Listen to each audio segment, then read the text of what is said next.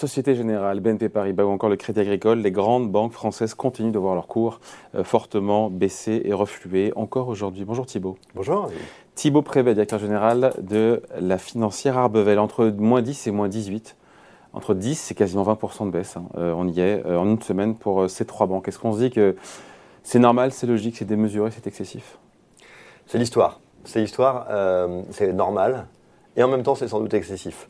Tout à la fois. Pourquoi?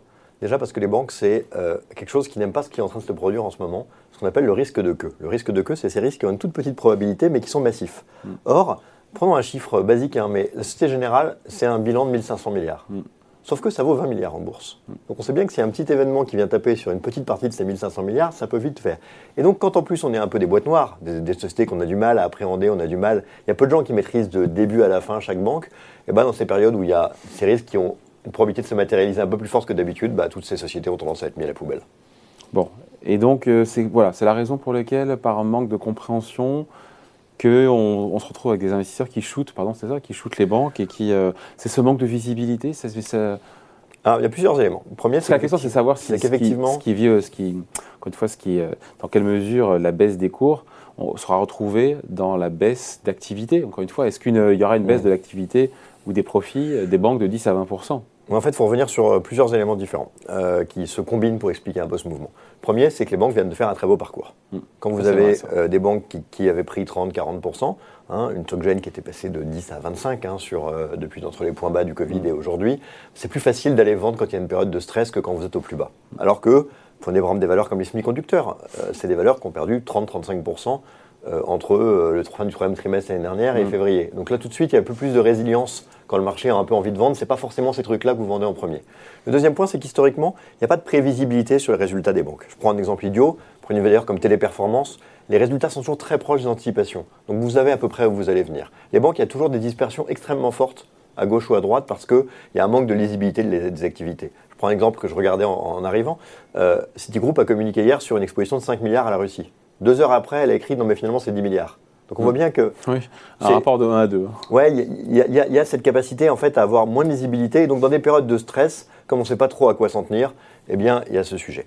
Hmm. Et puis troisième point, pas le moindre, euh, je vous rappelle qu'une banque actuellement prête de l'argent à des taux qui sont assez bas, récupère des dépôts qui lui coûtent 0,50 puisqu'elles sont placées à un taux négatif à la banque centrale, et qu'une des raisons pour aller acheter les banques, c'est de se dire les taux vont remonter. Et quand ces taux vont remonter, bah, du coup le cash qui, au lieu d'être du cash qui va lui coûter, c'est du cash qui va lui rapporter. Elle va pouvoir prêter à des taux plus élevés, elle va avoir plus de marge.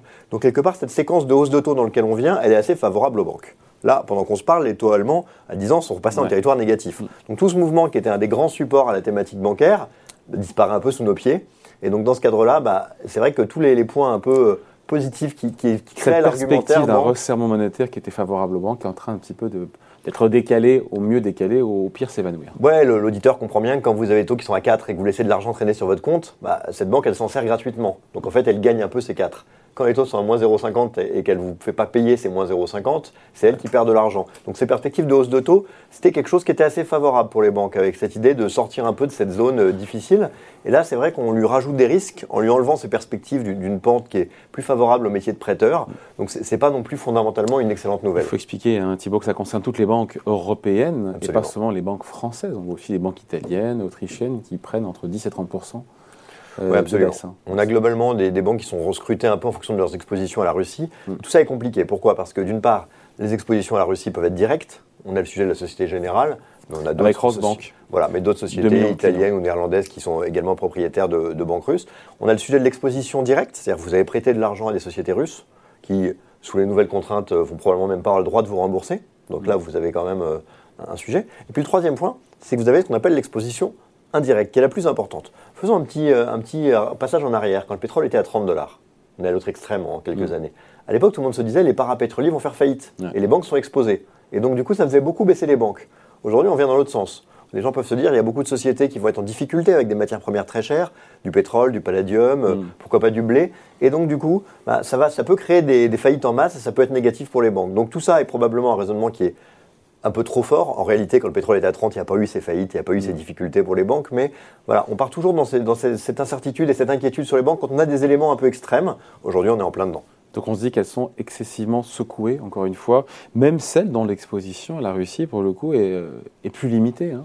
Oui, mais les banques souffrent d'une idée simple, c'est que sur très long terme, ce pas des sociétés qui ont une croissance de leurs résultats qui sont extrêmement fortes, et c'est des sociétés qui sont très régulées. Et donc dans ce cadre-là, euh, ce pas des sociétés qu'on a envie d'avoir pour 15 ans, c'est des sociétés qu'on a envie d'avoir pour 6 mois, 1 an. Et donc quand on vous plombe un peu les perspectives à 6 mois, 1 an, qui étaient les hausses de taux, mmh. beaucoup de gérants ont tendance à dire bah, je vais sortir et je reviendrai plus tard, parce que ce pas des sociétés qu'on achète pour le long terme. Et le court terme aujourd'hui fait un peu moins rêver. Donc elles sont prisonnières un peu de leur image de long terme qui ne leur permet pas d'avoir cette vision fond de portefeuille qu'une société, par exemple, comme Air Liquide, pourrait rester dormir pendant 5 ou 10 ans sans que ça choque personne. Donc c'est un peu leur image couplée à un momentum qui n'est pas favorable, qui crée un dédain euh, qui est peut-être excessif, mais qui pour autant pourrait se poursuivre. Bon, donc il ne faut pas être contrariant sur les banques, encore une fois, au sens large européenne, française.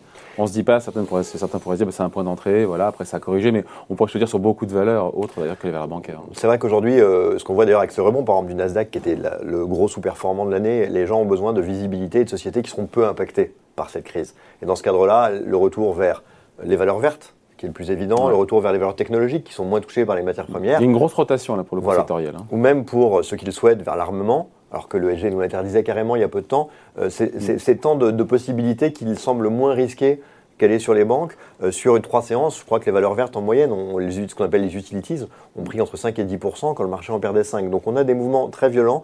Dans ce cadre-là, il faut être vraiment euh, très contrariant et très solide sur ses appuis pour aller travailler sur les banques. Bon voilà, merci beaucoup. Explication signée Thibaut Prébet, directeur général adjoint de la financière à Bevel. Merci. Merci David.